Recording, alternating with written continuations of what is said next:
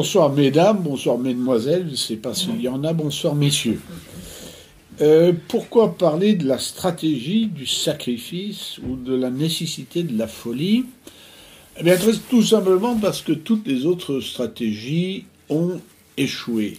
Il y a, si on revient aux années 70 et qu'on regarde l'Europe, la France, l'Europe des six à l'époque était plus peuplée et était plus puissante économiquement que les États-Unis.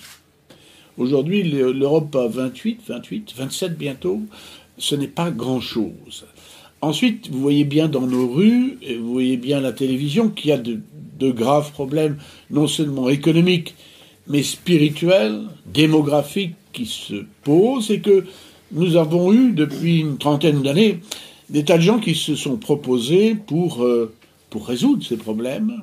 Nous avons eu euh, Giscard d'Estaing, nous avons eu Chirac, nous avons eu Sarkozy, nous avons maintenant Laurent Wauquiez, qui tous ont proposé quelque chose et ça ne marche absolument pas. Tout va mal. Si on regarde l'étranger, c'est la même chose. Vous avez quand même des, menaces graves au, Proche-Orient, notamment en Israël, mais pas seulement. En fait, euh, qu'est-ce que nous avons essayé, nous, de faire, c'est de euh,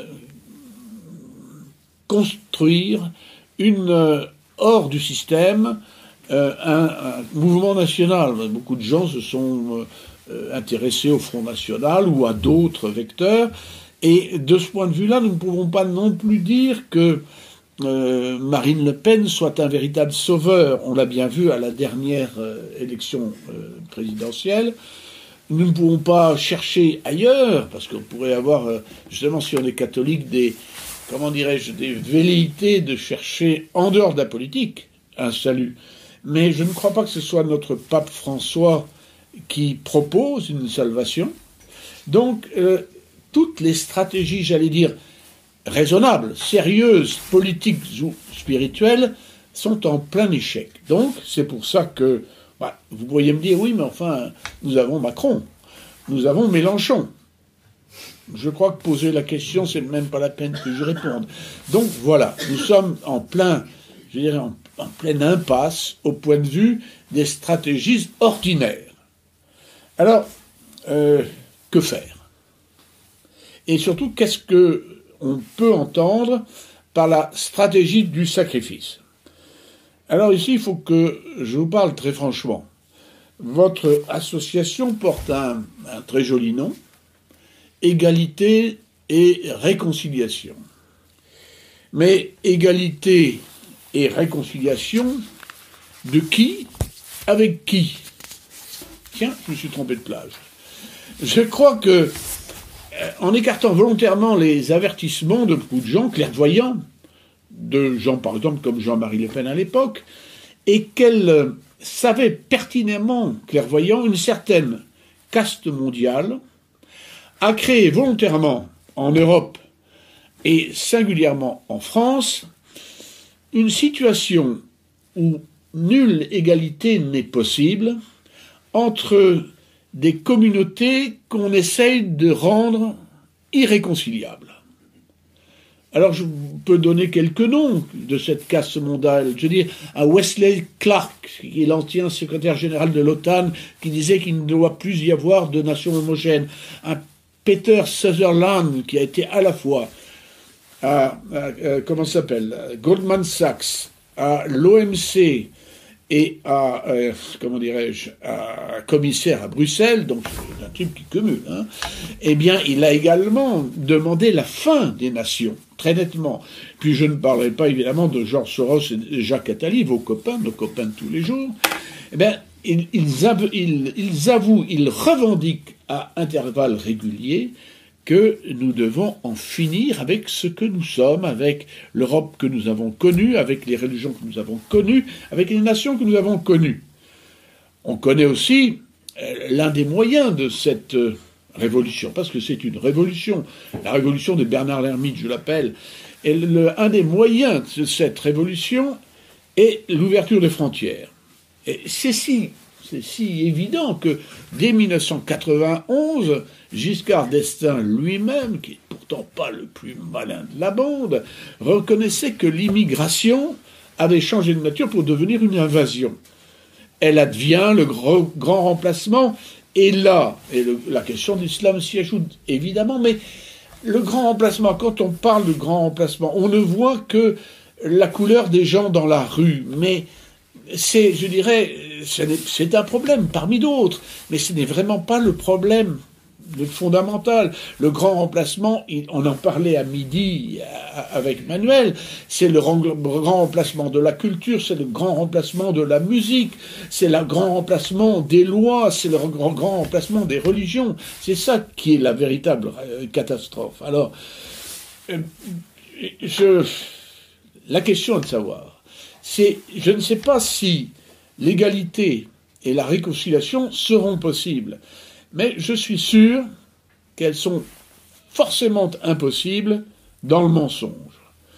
Alors, j'ai fait moi-même partie, parce que je suis très vieux, à, l'époque, je faisais, je faisais partie de ceux qui croyaient possible, justement, les perspectives de civilisation couvraient pendant la guerre d'Algérie, par en 1958, un discours sur euh, l'Algérie 109 de la France qui avait été euh, prononcé par Jean-Marie Le Pen. Euh, à l'époque, quatre choses rendaient cette, ce destin commun de populations très différentes dans, une, dans un même destin, dans une même civilisation. Quatre choses rendaient cette chose possible. La démographie, notre démographie qui était très bonne. Euh, L'Église qui était forte et qui avait des cadres mentaux et spirituels très nets. il y avait enfin l'école, l'école de la République, comme on disait alors, mais l'école de la République n'était pas la même école de la République que l'école de la République aujourd'hui. C'est-à-dire que ça marchait. Et puis il y avait également l'armée, l'armée française, qui était un facteur d'assimilation, d'intégration fondamental. Aujourd'hui, avec euh, l'immigration telle qu'elle se passe, et avec notamment ce qu'on appelle improprement la crise des migrants, et qu'on peut, comment assimiler plutôt à une submersion, eh bien, euh, cela ne permet plus les choses de la même façon. C'est-à-dire que le pays légal, et je dirais même le pays, illégal, est, en train de devenir le pays réel. Et moi, je suis, en tant que vieux, saisi d'horreur devant la réalité que je découvre. Parce que c'est vraiment une horreur euh, physique, c'est-à-dire que les poils de la main se dressent sur la main perpendiculairement quand euh, on voit ce que nous sommes en train de devenir. Alors j'ai eu vent, comme tout le monde, je pense que vous n'avez pas pu y échapper non plus, j'ai eu vent que hum, Johnny Hallyday est mort et qu'il a été enterré. Et, il y a eu un concert de polémique à, cette, ce sujet-là. Monsieur Alain Finkielkraut euh, a noté qu'il n'y avait que des petits blancs dans la rue, des sous-chiens. Et je me suis posé la question pourquoi? Pourquoi? Pourquoi euh, cet enterrement? D'ailleurs, nous sommes ici, à part un ami, euh, nous sommes aussi vraiment entre blancs.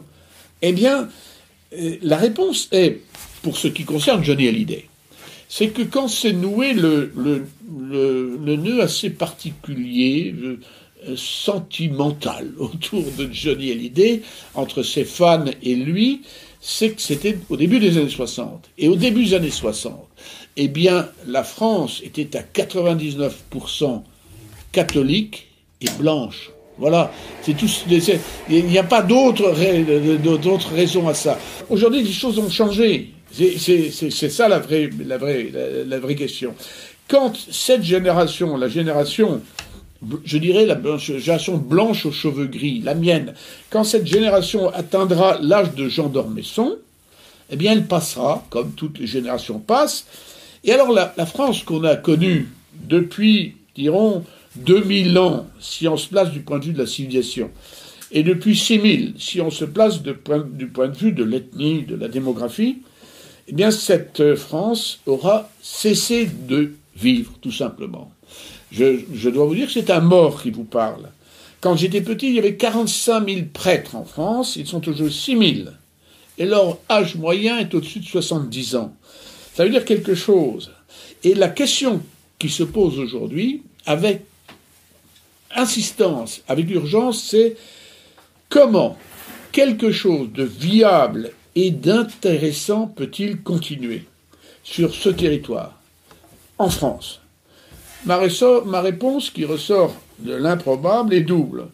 D'une part, il faudra procéder à une remigration importante d'une part des immigrés.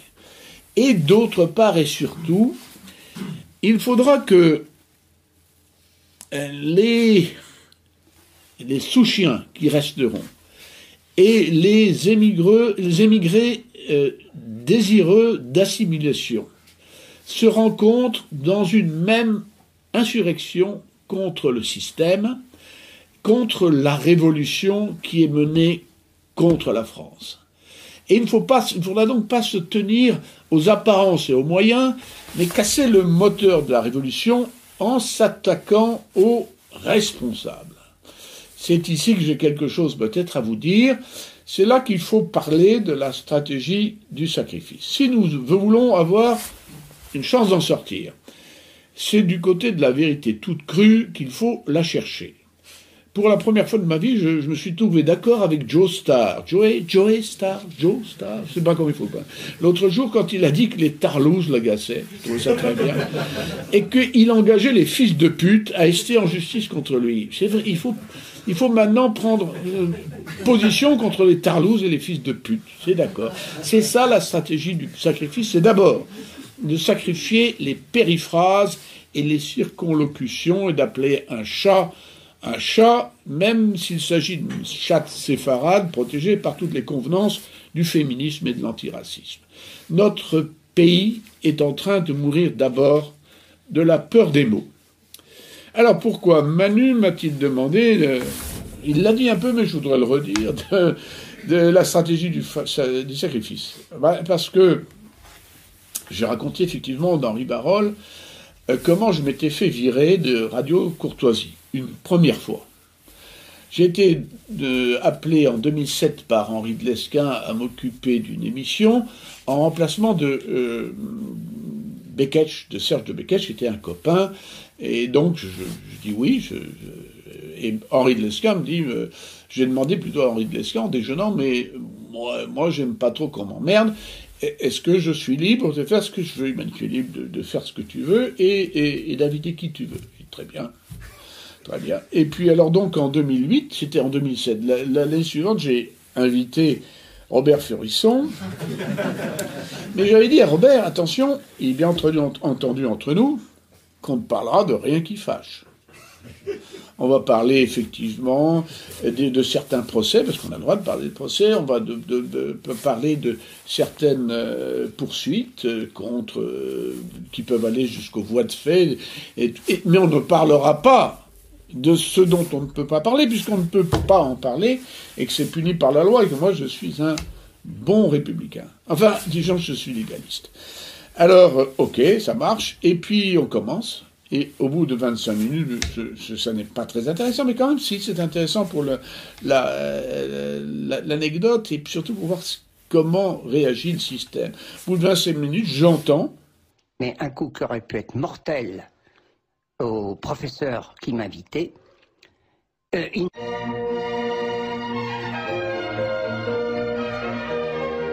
Dans mon casque, de retour, une super musique classique, c'est du Mozart, je crois. Et puis je vois le, technicien qui me fait ça. Et puis c'est tout. C'était terminé. Euh, nous avons dû sortir, le professeur Robert Forisson et moi-même. Et le, le le lendemain, je, recevais un recommandé de la part d'Henri, euh, comme quoi j'étais euh, licencié, ce qui n'est d'ailleurs pas possible, puisque je n'avais pas de contrat, puisque vous savez qu'on est bénévole à Radio la Courtoisie. Donc, euh, mais on peut être licencié bénévole, donc voilà, viré. Et il, rajoute un coup de fil, et puis il me dit, Martin, bon, je suis forcé de te virer pour, des questions de sécurité. Et, il me dit, oui, euh, d'accord, enfin, pourquoi? Il me dit, tu accordes trop d'importance aux juifs. Alors ça, j'ai noté. Cette phrase. Parce que Lesquin m'a dit ça, tu accordes trop d'importance aux juifs. Il appelle Ratier pour me succéder. Malheureusement, euh, quelques années plus tard, c'était en 2015, je crois, Emmanuel meurt et euh, quelques jours après sa mort, je, un coup de fil au téléphone, c'était Lesquin qui me demandait de revenir. Il l'avait nommé Ratier pour me succéder. Il me, demande de revenir pour succéder à Ratier. Alors je lui dis faire des fers, c'est toujours travailler. Allons-y, ok, Henri, je suis d'accord. Et puis, euh, et puis voilà, on reprend, la, route ensemble. Et puis quelques mois après, ça chagne dur à Radio Courtoisie, il y a des gens qui veulent ce qui s'en vont, il y a des purges, et puis, et puis fini, euh, évidemment, Henri par se faire virer.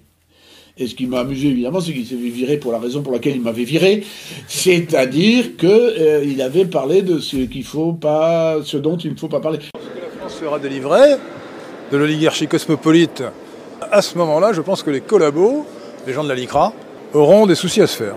Vous vous prenez pour, vous prenez pour des petits. Est-ce que vous rejetez le Talmud qui tient juste pour des bêtes Est-ce que vous le rejetez non, mais qu'est-ce que vous Répondez à cette question. Je ne vais pas vous répondre. Eh ben c'est vous le prévenu là. Exactement. Menteur, pharisien.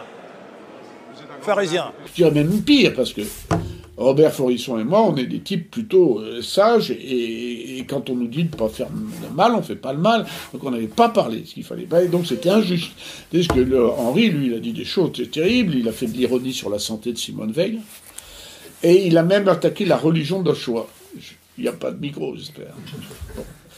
Eh bien, qu'est-ce que ça montre? D'abord, ça montre une histoire personnelle, c'est-à-dire l'évolution personnelle d'Henri de qui était un garçon euh, très gentil, très charmant, mais qui était d'abord un haut fonctionnaire, un énarque polytechnicien, donc c'est un certain cadre. Hein. Et puis ça me fait penser à cette, vieille pièce qui s'appelle Monsieur le Trouadec saisi par la débauche. Mais c'est pas la débauche qui l'a saisi, c'est pas les petites jeunes filles avec euh, c'est un peu, c'est pire, c'est la choix. Les, pires, les petites jeunes filles, on peut, on peut pardonner, il suffit d'aller au confessionnal, mais la choix c'est plus dur. Alors, alors mais euh, ça, c'est l'homme, le, problème personnel. Mais il y a un problème politique. C'est heureusement ce, ce décoinçage, j'avais envie de lui dire, chez la Watt, Henri, chez la et eh bien il s'est lâché, et il s'est lâché grâce à quoi? Il s'est euh, lâché grâce à, à, à Dieudonné. C'est le phénomène Dieudonné qui a fait plus, à mon avis, pour, euh, pour le, comment dirais-je, cette libération de l'esprit que n'a fait quiconque, que, n'a pu faire quiconque. Euh, tout ce qu'a fait euh, Robert Forisson, qui est très bien, et tout ce qu'a pu faire Vincent Renoir ou d'autres, ou d'autres, ils sont, ils sont très nombreux, eh bien, ça n'a pas fait autant que, euh, ben, que le, phénomène Dieudonné. Pourquoi? Parce qu'il a pris les choses par l'humour, et puis parce qu'il a fait les choses par 2 millions de vues tout d'un coup, ce qui est beaucoup mieux que 2000, tout simplement. Voilà. Mais je crois qu'il y a que le décoinçage d'Henri de Lesquin participe d'un décoinçage beaucoup plus général.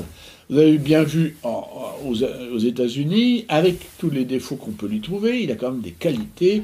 Un type comme Donald Trump montre un décoinçage populiste. C'est-à-dire que le petit blanc qui vote pour lui dit, dit euh, qu'est-ce qu'il dit? Il dit on en a marre du système, on a marre de Clinton, on a marre de, la suprématie intellectualiste de gauche, on a marre des médias et on veut dire quelque chose. C'est ça Trump. Enfin, le point, le point intéressant de Trump, c'est ça. Il y a d'autres choses dans Trump.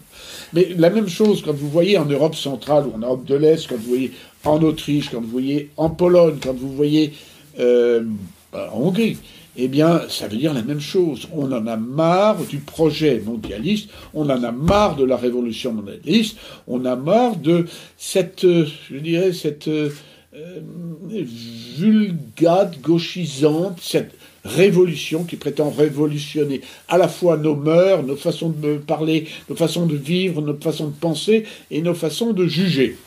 Eh bien, c'est donc la, je dirais, euh, la, le coming out d'Henri de, Lesquin euh, participe de ce gros mouvement de ras-le-bol et qui a d'ailleurs porté, ben, on, voit bien le FPE en Autriche au pouvoir, puisqu'il va participer au gouvernement, qui a, porté toute la droite au pouvoir, mais la droite, la vraie droite, en, Pologne, et euh, il n'y a qu'en France que nous n'avons pas compris ça, enfin que les, nationaux n'ont pas compris ça, puisque la, stratégie euh, de, utilisé par Philippot et, Marine, malheureusement, était allé à l'inverse de ce mouvement. On a une vague qui fait ça, et au lieu de surfer avec la vague, on plonge dessous, de façon qu'on reste comme ça dans l'eau. Hein. Eh bien, euh, c'est la, la, fameuse stratégie dite de diabolisation, qui est la chose à ne pas faire. Pourquoi? Parce que quand on est diabolisé par quelqu'un, on est diabolisé par quelqu'un qui est maître de la diabolisation, qui vous diabolise pas parce que vous avez des oreilles en pointe, même si vous avez des oreilles en pointe, vous diabolise parce qu'il veut vous péter la gueule. Et, donc, si on, essaye de se diaboliser, on obéit à la personne qui veut vous casser la gueule. C'est pas plus compliqué que ça. Et ça se prouve, au point de vue de la chronologie dans l'histoire, un, monsieur comme Jean-Marie Le Pen, qui a des qualités et des, défauts, on va pas parler de ça aujourd'hui, il a été diabolisé sous le prétexte du détail en 87, mais je vous rappelle que l'interdit jeté par Chirac, de, daté de 85, par la droite, hein, pas, par la gauche, de, de 85, et que le, cordon sanitaire est de 86, à l'Assemblée de 86. Donc la stratégie de, de dédiabolisation est une sottise, et nous le voyons encore aujourd'hui, puisque dans les régionales euh, en PACA et dans le Nord, la, droite a voté avec la gauche la gauche a voté avec la droite, et ça s'est encore vu, pour euh, notre ami Macron. Mais alors, je voudrais revenir un peu, euh, je voudrais pousser l'analyse en détail, si vous me permettez, sur la question de Radio Courtoisie dont est partie notre idée de stratégie de service. Donc, euh, qu'est-ce que nous avons fait? Ce jour-là, le professeur Forisson et moi-même, en étant parfaitement clean, parfaitement gentil, on nous aurait donné le, bon Dieu sans confession, on aurait parlé de bégonias, on aurait quand même été viré. Hein. C'est ça la vérité. Donc on a fait la démonstration qu'un tabou interdit toute expression libre en France et qu'il impose pas seulement la censure, parce qu'il n'y a pas eu de, comment dirais-je, il n'y a pas eu d'attaque, il n'y a pas eu une demande du CSA, il n'y a pas eu des flics qui sont descendus, il n'y a pas eu euh, une, incrimination pénale, non, qu'il oppose l'autocensure. Et il, oppose, il impose l'autocensure aux plus intelligents et aux plus courageux, parce que à l'époque, Radio Courtoisie, c'était, il avait quand même quelques vertus, il y avait quand même quelques types courageux, intelligents, donc des talents. Voilà. On, a donc rappelé de la manière plus explicite que la France est aujourd'hui un territoire occupé et qu'il est très difficile d'y vivre et d'y survivre entre justement la censure, les, incriminations pénales qui tombent, euh, ben, vous avez encore Harry Varol, mais partout, tout le monde, encore à égalité à réconciliation sur Alain Soral, donc, et, l'autocensure. Et je crois que la comparaison avec l'occupation me paraît fructueuse parce que Radio Courtoisie et tous les médias sont devenus, même qui essayent de se défendre, sont devenus non pas des radios libres, mais des radios, ce qu'on disait à l'époque, c'est la zone nono, non occupée. C'est-à-dire qu'on n'est pas occupé directement, mais qu'on est quand même sous le, regard direct de la commandanture qui dispose de quelques divisions pour écrabouiller quiconque lève une oreille un peu, un peu trop fort. Voilà. pour moi, la liberté d'expression n'a jamais existé. C'est un élément de propagande des démocrates qui n'a eu quelque fraîcheur que pendant la révolution de 1830. Mais il convenait de mettre ça en pleine lumière, et c'est ce que Forisson a fait ce jour-là. Il a d'ailleurs récidivé plus tard, d'une manière plus massive, avec Dieudonné. Voilà. Je note quand même quelque chose qui pour moi est un peu triste, c'est que cette absence de liberté est plus désespérante dans un régime qui affiche la liberté pour première valeur que dans les totalismes ordinaires ou qui annoncent la, couleur. Voilà. Alors, le pire, et là-dedans quand même, c'est que la, liberté, la lâcheté, des gens qui se croient et qui se prétendent intelligents accélèrent le totalitarisme. Après l'histoire de Radio Courtoisie, j'ai immédiatement cité la phrase que tout le monde connaît du pasteur ni Müller à propos des nazis. Vous savez, quand les, nazis sont venus me chercher, chercher les communistes, je n'ai rien dit, je n'étais pas communiste. Quand ils ont enfermé les sociaux-démocrates, je n'ai rien dit, je n'étais pas social-démocrate. Quand ils sont venus chercher les syndicalistes, je n'ai rien dit, je n'étais pas syndicaliste. Et quand ils sont venus me chercher, il ne restait plus personne pour protester. Bon, cette phrase est un peu idiote, mais elle décrit bien la stratégie de lâcheté de Radio Courtoisie et de presque tous les médias aujourd'hui. De quoi s'agissait-il en fait avec Forisson? De chambre à gaz? Oui, mais pas seulement et pas d'abord. La question est de savoir euh, si Robert Forisson était un homme ou une bête. Si c'est un homme, comme dirait Primo Levi, il a des droits. Certes, c'est un multirécidiviste, un repris de justice, disons le mot. Mais il a payé sa dette à la société. Il a donc droit de vivre et de s'exprimer comme tout autre, pourvu qu'il n'enfreigne pas la loi. La question centrale, et alors quand nous ne dénonçons pas la façon dont le système le traite, le traite, nous acceptons d'être les esclaves et euh, les complices de ce système. Nous bafons avec lui et le droit, et la liberté, la vérité, et la justice. Et, nous nous prosternons surtout devant le socle sur lequel se dresse l'idole dominatrice qui nous dévore. Nous piétinons donc notre propre cause, nous renonçons à notre légitimité, nous réduisons à rien notre force, nous brisons à jamais l'épée spirituelle, l'espoir que nous portons, à persister dans cette erreur, non seulement nous nous déshonorerions, mais nous nous suiciderions par-dessus le marché. En refusant au contraire que l'on piétine le droit, la vérité, la liberté, la justice, on préserve les chances d'une jeunesse qui souffre sous le joug, et j'en parle volontiers ce soir parce qu'il y a précisément de la jeunesse ici, ce qui n'est pas toujours le cas dans toutes les assemblées. Donc je ne parle pas uniquement pour des morts, ce qui me fait plaisir.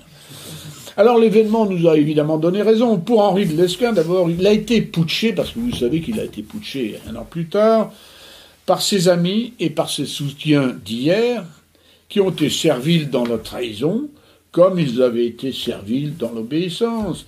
La même chose était d'ailleurs arrivée euh, peu avant Jean-Marie Le Pen, fusillé sur l'ordre de sa fille et de Philippot, par un peloton de porte-coton où brillait Valrand Saint-Just, mais je ne sais pas si vous savez qui c'est cet homme, sinon ça vous ferait sourire, et Jean-François Jal, qui sont vraiment des géants de l'obséquiosité. Mais laissons maintenant justement ce petit milieu de l'extrême droite pour élargir le propos. Personne n'ayant protesté quand ils ont emmené Forisson, eh bien ils ont pu emmener tranquillement Philippe Verdier. Je ne sais pas si vous savez qui est Philippe Verdier. C'est le monsieur météo de France 2, l'ancien mais, monsieur météo de France 2. Il a été viré pour blasphème contre le dogme du réchauffement climatique. Il a été viré de son poste, carrément, et la presse a trouvé ça très bien. Viré donc pour refus de la pensée unique, il était pourtant juif et homo. Ça n'a pas suffi. Il y a comme ça des sujets dont nul ne doit dire la vérité. Il y a le climat, le Proche-Orient, l'immigration-invasion, le rôle des Juifs dans l'immigration et la dans l'économie et la politique mondiale, et même jusqu'à très peu de temps euh, encore, l'art contemporain. Je ne sais pas pourquoi, il est dans le dans, mais ça fait partie des sujets. Or, toutes ces questions, qui n'ont, il faut bien le dire apparemment, rien à voir avec la Shoah, sont verrouillés en fait par la Shoah. Comment? Grâce à l'éthique. L'éthique, c'est assez chic. Avant, il y avait la morale. C'était pas valorisant, c'était moralisateur. Maintenant, il y a l'éthique, c'est mobilisateur et c'est impératif. Avec la morale, il y avait le bien et le mal. Avec l'éthique, il y a l'acceptable et l'inacceptable. Vous voulez des exemples? Je vous en donne. L'extrême droite, c'est inacceptable. Le racisme, c'est inacceptable. La xénophobie, c'est inacceptable. L'antisémitisme, inacceptable. Dieu donné, Le Pen, sont inacceptables. Mélenchon, au contraire, est acceptable. Xi Jinping aussi. Le communisme est acceptable. Le mondialisme est acceptable. Soros est éminemment acceptable. L'éthique, c'est simple, en gros. C'est Soros, oui, Soral, non. Euh, c'est une machine politique binaire qui est vraiment imprenable. Ça régit tout, la géopolitique comme notre vie de tous les jours. Elle, nous réserve des surprises. L'euthanasie, par exemple, est-ce que c'est acceptable? C'est acceptable. L'avortement, c'est acceptable aussi. Mais l'eugénisme, c'est pas acceptable. Pourquoi? Ben, J'en sais rien. L'eugénisme, c'est pas acceptable, point barre. C'est le mystère de l'éthique. Au fait, je crois bien savoir pourquoi. En fait, je faisais imbécile, mais je sais pourquoi. Les plus anciens d'entre vous, ici, ont peut-être lu Tintin. Coq en stock. Vous vous souvenez? Quand le capitaine Haddock euh, ne veut plus avancer dans le désert. Alors Tintin ouvre un flacon, le bouchon fait glouc, et on voit dans le cerveau du capitaine Haddock toute une série d'engrenages qui établissent l'égalité suivante glouc égale whisky. Et le capitaine Haddock se lève et repart pour 15 km. Eh bien, l'eugénisme et l'éthique, c'est la même chose. C'est pareil. L'eugénisme, ça fait glouc, et par une chaîne d'engrenages bien huilée, glouc égale Hitler. C'est ça, au fond, l'éthique. Ça a l'air très complexe, mais au bout du compte, ce qui, est inacceptable peut toujours se rattacher à Hitler. Et au contraire, si on est contre Hitler, malgré tous les défauts du monde, hein, eh ben, on est acceptable. Regardez, Facho Chirac a fini très acceptable. Et voilà, et c'est la raison pour laquelle, je reviens à la Shoah, la question des chambres à gaz, qu'on peut considérer comme un détail de l'histoire de la Seconde Guerre mondiale, est au centre aujourd'hui de la politique occidentale depuis 1945. C'est la Shoah qui a fait de Hitler le pôle noir de l'histoire. Et donc, tant que triomphera dans la conscience occidentale le mythe du crime unique, eh bien le système est indéboulonnable. Je bois un verre d'eau parce que ça fatigue. Alors que faire? Eh bien, l'exemple d'Henri de Lesquin à Radio Courtoisie, le choix de ce qu'on pourrait appeler la taquia choatique, baise la main que tu ne peux couper, ça n'a pas fonctionné. Il a beau me virer, il s'est fait virer lui-même, et je me suis fait virer en plus après. Tôt ou tard, ouais, c'est marrant de se faire virer deux fois en dix ans pour la même raison. C'est très drôle.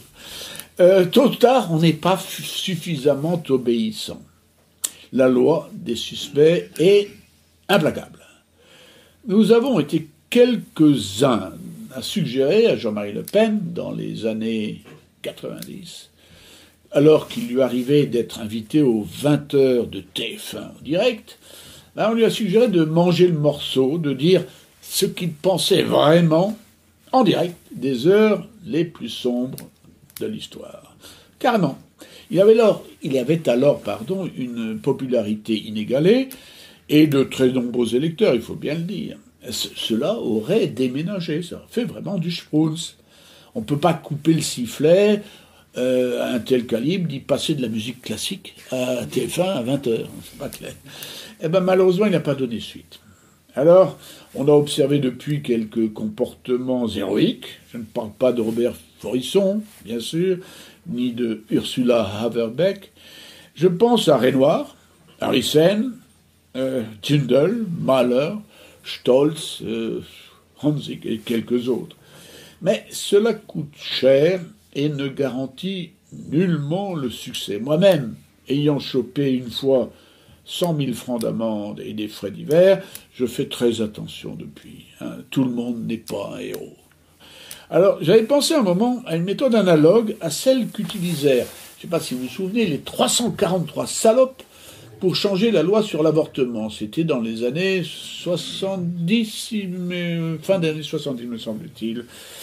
On signe un manifeste revendiquant pardon, le fait d'avoir averti pour que cela devienne un droit. Il y avait tout le Paris qui pensait, à l'époque, il y avait Gisèle Halimi, Roudy, toute la féministosphère était dedans. Alors, est-ce qu'on ne pourrait pas faire la même chose, nous? Mais non. Un, d'abord, toute la presse de gauche et toute la gauche, une bonne partie de la droite comprise naturellement, était d'accord avec la féministosphère. Et de deux, il y avait aussi 343 noms très connus sur la place de Paris pour signer. Si nous, on rédigeait un texte sur le thème J'enfreins la, j'enfreins la loi j'en suis fier, eh ben, et de un, aucun journal, aucune chaîne, évidemment, ne nous publierait, et, euh, de deux, eh ben, nous serions trois pelés quatre tondus à le signer, et si encore nous ne calions pas avant d'arriver au bout, car les 343 salopes ne risquaient rien à part les félicitations de leurs concierges et de la cour, alors que nous ne risquerions rien moins que la mort civile, sans compter la bastonnade par les ligues de vertu, car la LDJ et le Bétard ont l'éthique très musclée. Alors, pour contourner le problème, certains ont essayé de passer par, euh, par Internet, par le web, par la toile. Mais Internet est de plus en plus surveillé. Rissen et Renoir l'ont éprouvé, ils l'éprouvent toujours. YouTube élimine, Facebook censure. Alors, puisque nous approchons de Noël, et pour faire plaisir à Manuel, je, je vais trouver dans la Bible une raison d'espérer.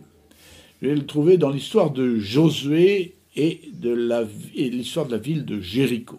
Je ne sais pas si vous vous souvenez, chacun fera de la lecture qui lui convient de la Bible, je respecte toutes les convictions, mais ce que dit en tout cas, ce que la Bible dit, c'est que Jéricho, la ville de Jéricho, est tombée, et qu'elle est tombée d'une manière totalement inhabituelle, alors que le rapport des forces euh, apparent ne laissait pas prévoir sa chute. Il est aussi clair que la ville et ses remparts seraient restés debout, intacts, si Josué découragé, il a fait six tours avec ses trompettes, si Josué découragé s'était arrêté au quatrième ou au cinquième tour, toujours debout. Ce n'est qu'au sixième tour que les murailles se sont effondrées devant les trompettes sacrées. Alors, quel enseignement tirer aujourd'hui en, dehors du fait que les Juifs ont le sens de la communication? Là, ceci. Lorsqu'à vue humaine, le rapport des forces ne permet pas de solution satisfaisante, il convient d'utiliser des moyens, des moyens qui sortent de l'ordinaire et de persister avec détermination dans cette voie, quelle qu'en soit l'apparente absurdité. Aujourd'hui, il me semble qu'il ne reste de réaliste en France que la solution Jericho. Face à l'immensité des difficultés et à la taille, il faut bien dire, des adversaires, nous ne comptons que par l'esprit. Et seule une stratégie de l'esprit peut être efficace. Les notions de réalisme et de responsabilité dépendent de la situation historique où on se trouve.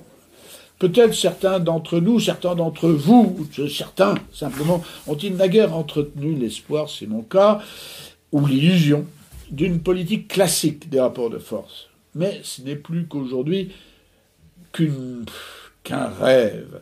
Et s'y accrocher serait un signe de débilité mentale. La seule politique réaliste est de tenter une révolution spirituelle. Retournons-nous vers l'histoire pour établir encore mieux cette évidence. Que faire quand on est vaincu par l'envahisseur pour survivre et préparer la revanche Il y a dans l'histoire, me semble-t-il, deux cas de figure radicalement différents. Le roi de Prusse, après la bataille d'Iéna en 1807, a pu collaborer avec Napoléon. Le maréchal Pétain, en 1940, a pu financer avec Hitler parce que l'un et l'autre, le roi de Prusse et euh, le maréchal, espéraient raisonnablement qu'en fin de compte, leur vainqueur provisoire serait soumis à des forces supérieures aux siennes.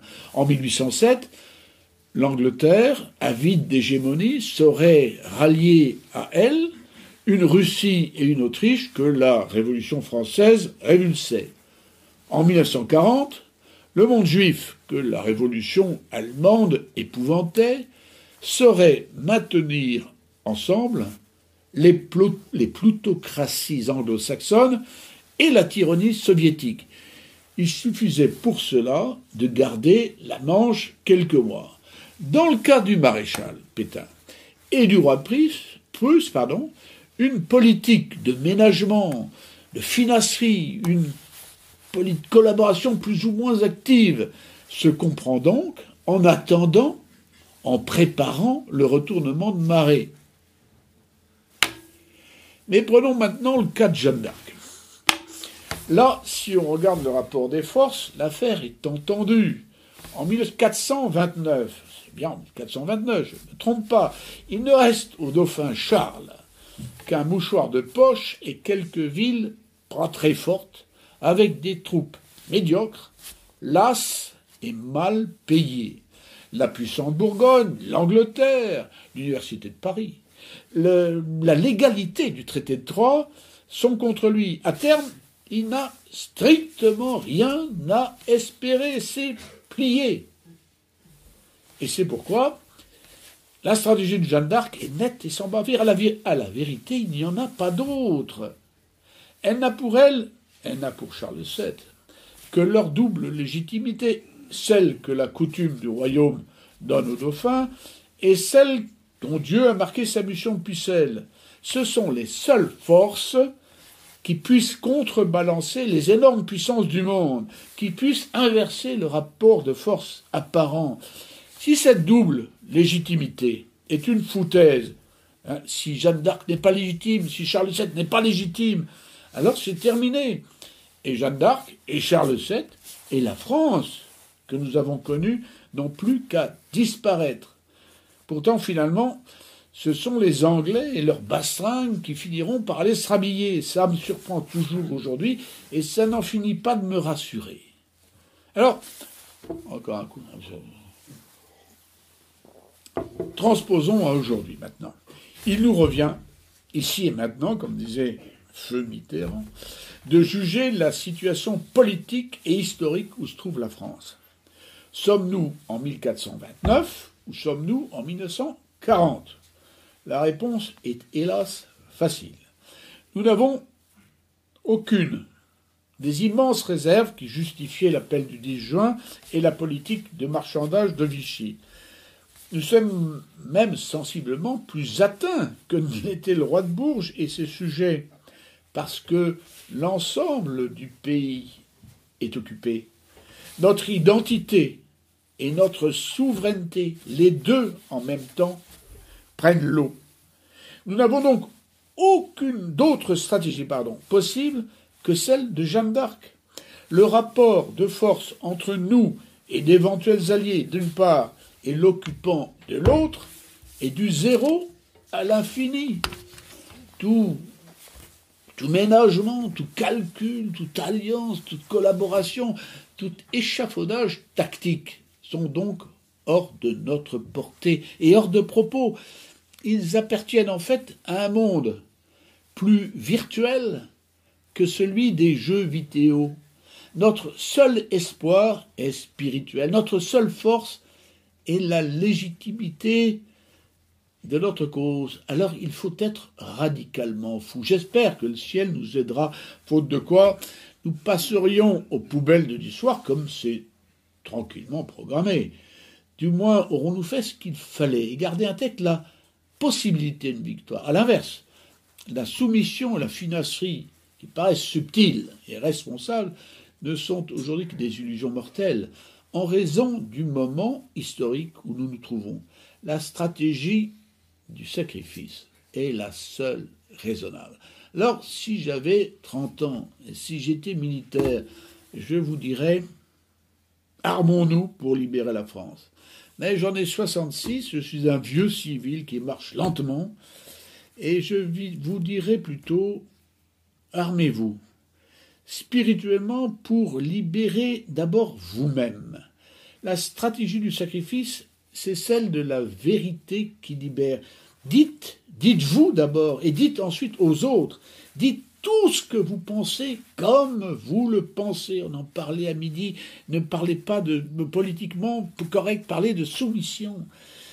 Quel que soit le prix à payer, vous aurez d'abord sacrifié votre tranquillité, mais au moins vous aurez l'esprit net dans la catastrophe qui vient. Car la vraie question qui se pose à nous, c'est qui sommes-nous? C'est la question du nous qui se pose. Qui sommes-nous? Quel sacrifice sommes-nous prêts à faire pour être nous? C'est-à-dire, puisque nous sommes ici, je parle ici devant euh, égalité, réconciliation, quel sacrifice d'abord entre communautés qui peuvent éventuellement partager un même destin, quel sacrifice mutuel. Sommes-nous prêts à consentir? C'est-à-dire, moi, français de souche, quel sacrifice suis-je prêt à consentir pour accueillir des immigrés qui veulent, qui veulent et qui peuvent être assimilés? Et de l'autre côté, quel sacrifice ces immigrés qui veulent et qui peuvent être assimilés sont-ils prêts à consentir? C'est-à-dire à abandonner, évidemment, sinon ça ne sera pas possible, tout ce qui n'est pas français. Je ne parle pas de République, vous m'avez bien compris. Toute la chair, toute la tradition française, c'est ça les sacrifices mutuels que nous pouvons consentir pour, que demain il subsiste quelque chose euh, en France. Et la deuxième question, le, le sacrifice important, quel sacrifice sommes-nous prêts à consentir ensemble contre la révolution, parce que la révolution est nous peut monter les communautés les unes contre les autres, elle est infiniment plus maligne que nous, elle est infiniment plus forte. C'est-à-dire qu'à un moment donné, il ne s'agira plus seulement de dire la vérité, c'est le premier pas, c'est absolument nécessaire de dire la vérité et de la crier et de faire sauter tous les mythes qui nous enferment. Mais à un moment donné, il faudra bien que la, révolution, c'est rare qu'une révolution se fasse en gants blancs et, les oreilles propres. À un moment donné, et je suis trop vieux pour y participer, mais euh, on ne sait pas ce qui peut arriver, il faudra bien euh, aller vraiment mener le combat contre non pas les communautés envahissantes, mais le système qui organise l'invasion. J'espère que vous m'avez compris. Et c'est sur cette libération de la parole et de la pensée que je vais m'arrêter.